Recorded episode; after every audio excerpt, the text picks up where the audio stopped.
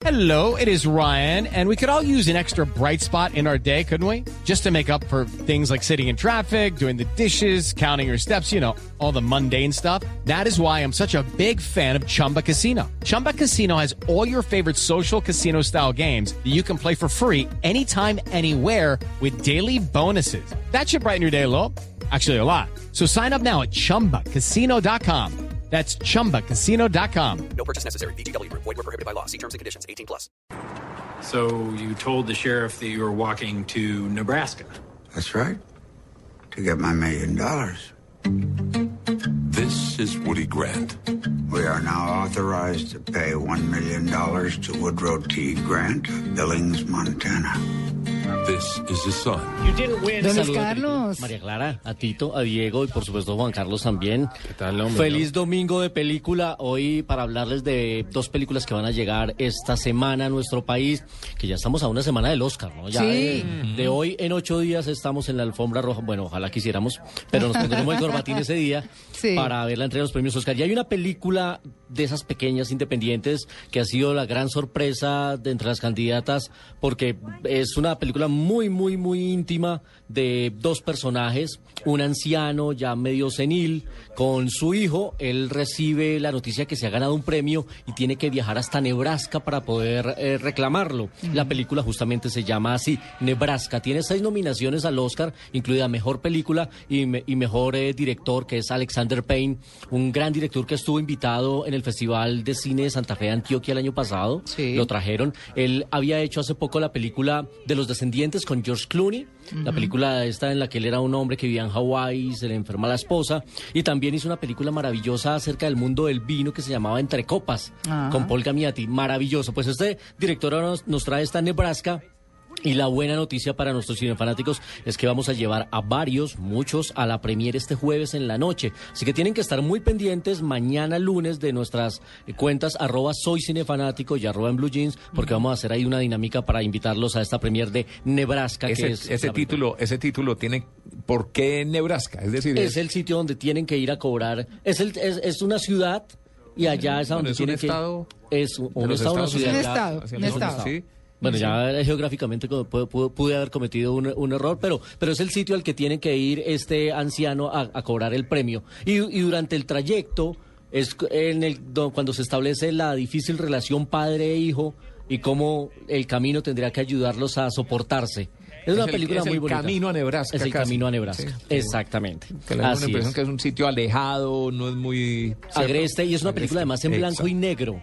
Eh, ¿Ah, es sí? otro ingrediente adicional que trae esta cinta, se ve muy nostálgica, muy bonita esta cinta de Alexander Payne. Existe, existe Nebraska City en el condado Otoe, en el estado estadounidense de Nebraska. Ah. Entonces sí, es- sí existe. Ahí está. Y nuestro siguiente recomendado nos trae al gran Tom Hanks y a Emma Thompson. Oiga, bueno, ahora le pregunto. It smells like Jasmine. chlorine and sweat. it's dreadful.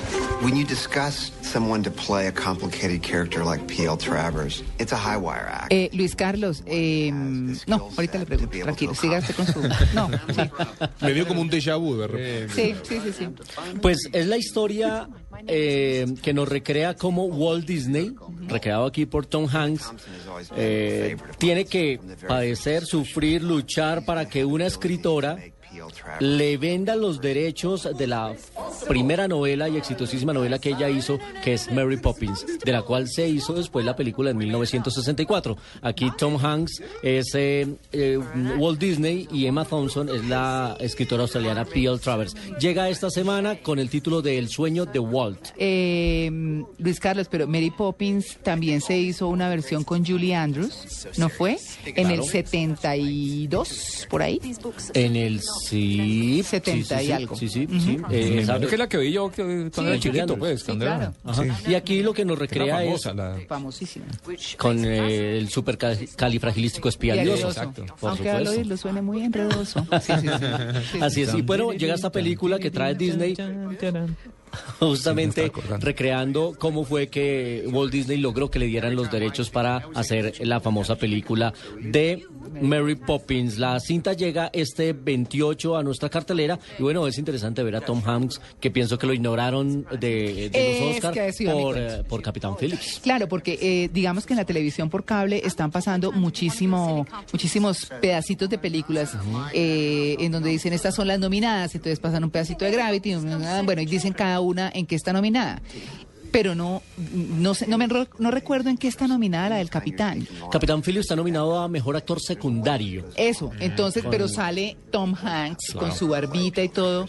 Y, y- y- y nos quedamos pensando, oye, pero ¿por qué no lo, no lo, me- no lo... Fue uno de los grandes ignorados este año. eh, además, es un hombre que quiere toda la industria, es un hombre muy poderoso en Hollywood y sorprendió porque además la actuación de Capitán Phillips, que está basada en una historia real del asalto de piratas somalíes a, a- a este barco, eh, la, la actuación de él es muy buena y sobre todo la escena final, la escena postraumática, eh, cuando ya rescatan a- al personaje, es merecedora de, de estar eh, en los nominados. Fue una de las grandes sorpresas cuando se conoció Sí, porque es que el tipo de Hanks no iba a películas estar. que generalmente premian. Exactamente, la, la película que, que es dirigida por eh, Paul Greengrass, que eh, hizo un gran trabajo recreando esta historia real. Fue una de las grandes sorpresas y eh, de todas maneras tendremos a Tom Hanks desfilando por la alfombra roja como invitado y muy seguramente como presentador de alguna de las categorías, Ah, pero sí. sí hace, hace falta estar en la lista de nominados porque por ese papel lo merecía. Sí. Y nos vamos a 35 milímetros hoy eh, con un compatriota del Che. A ver. 35 milímetros en Blue Jeans. Mi vida tenía sentido si la vivía por ella. Tenía que seguir para cuidarla, para que nunca perdiera su alegría. ¿Te pasa algo?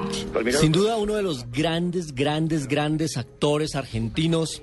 Diego ya lo reconoció. Federico Lupi, está hoy cumpliendo años, nació el 23 de febrero de 1936, está cumpliendo 79 años. Este hombre que también tiene nacionalidad española, ha hecho un- películas maravillosas como Martin Hashe eh, y esta que estamos escuchando que se llama Lugares Comunes, una historia de un hombre y su esposa que de un momento a otro queda sin trabajo eh, y sin pensión y deciden cambiar su vida irse a vivir a un pequeño pueblo, una historia maravillosa, muy íntima. Eh, también ha hecho películas en España, hace poco hizo Los Impostores, que es muy, muy divertida, de unos timadores que la pasaban estafando a la gente. Federico Lupi, sin duda, es uno de los grandes referentes del cine latinoamericano y hace parte hoy de nuestra galería de 35 milímetros porque está cumpliendo años y siempre hacemos efemérides. Hoy, por supuesto, con un compatriota de Diego. Ah, bueno. Sin duda, grande o no, Diego. Una gran película, Lugares Comunes. Lugares Comunes que el hijo, se- por, bueno, por la situación económica que vivía la Argentina, se fue a vivir a España y vendía computadoras. Y el padre escribía, era escritor. ¿no? El, Ah, padre, el padre sí. originalmente era escritor y el hijo le, le- le dio ese, ese, ese amor por, por los libros, por escribir película. y demás. Y el hijo le dice, venite a vivir a- conmigo a España. Que me está yendo bien, estoy ganando plata, venite. Y él le dice una escena en un bar maravillosa y él le dice, no, le dice, perdiste la pasión, perdiste lo que a vos te gustaba solo por dinero. No, hay frases realmente... La película de. Adolfo Aristarain. Exacto. Maravillosa. Hablábamos más temprano de, de cine porno con, el- con nuestro Ah. sexólogo. Sí, sí. Y eh, pues me faltó comentar eh, el tema de la película Ninfomaníaca. O Nymphomaniac. Que ayer hicimos ¿Cierto? alguna referencia. Sí, Sí. Porque es difícil ese, ese límite entre lo que es porno y lo que no es porno. Mí me son parece esas- que el porno Esas es- ambigüedades que para unos puede ser y para otros no. Para mí el porno es un producto audiovisual cuyo eh, principal propósito es mostrar sexo explí- explícito para alguien que tiene el interés de verlo. En este caso yo no voy a ver ninfomanía con el interés de ver escenas sexuales, pero me las muestran dentro del contenido de una historia. Y aquí hay eh, sexo explícito dentro de un contenido. Eh, algunos sal- en Berlín salieron de la sala diciendo que no querían seguir viendo porque era porno, pero porque vieron escenas muy explícitas, con primeros planos, con exposición de órganos genitales.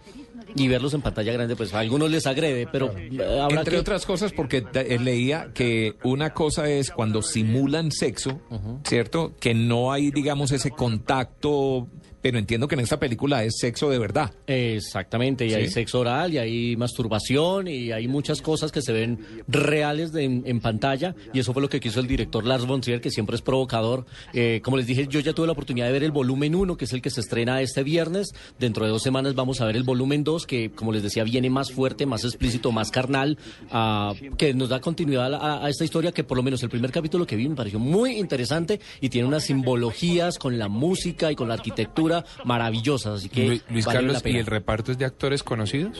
Tiene grandes actores, pues Shia LaBeouf, el hombre que hizo Transformers, por ejemplo, está ahí, está... ¿Y eh, eso se muestra Charlotte en Gainsbourg. sexo explícito todo? Charlotte eh, hay unas Y es escenas sexo de verdad. están, sí. O sea, no es simulado, es de Charlotte- verdad. Está. Charlotte Gainsbourg, que es una gran actriz francesa que ya había trabajado Sí. con, con este director en otra película polémica que se llama Anticristo. Trabajó también en la película de Michel Gondry al lado de Gael García, eh, esta actriz francesa en La ciencia de los sueños. No, una o sea película que es maravillosa. toda una no, no, no, y se viene. actores. Y se viene y dijera, está, si está Uma actores, Thurman. Bueno, el claro. papel de Uma Thurman sí no es fuerte porque es el, el- el papel de una madre engañada que se va a confrontar a la amante y se lleva a sus hijos en una escena de las más, más valiosas de la película. Uma Thurman haciendo un gran papel. Está William Defoe también. eh, Lo veremos en el segundo capítulo. En el primero no sale. Así que no, hay un reparto grandísimo que se arriesgaron a participar en esta Que película. de uno Lars dijera que si son actores novatos, bueno, de repente pues el riesgo para ellos puede O sea que hay pena, pero- disculpa para ir a verla, ¿cierto? Claro. Sí, Ya. como el que dice que compras ojo por los artículos. Sí, sí, Sí. Qué buena la publicidad de Playboy, sí. Sí,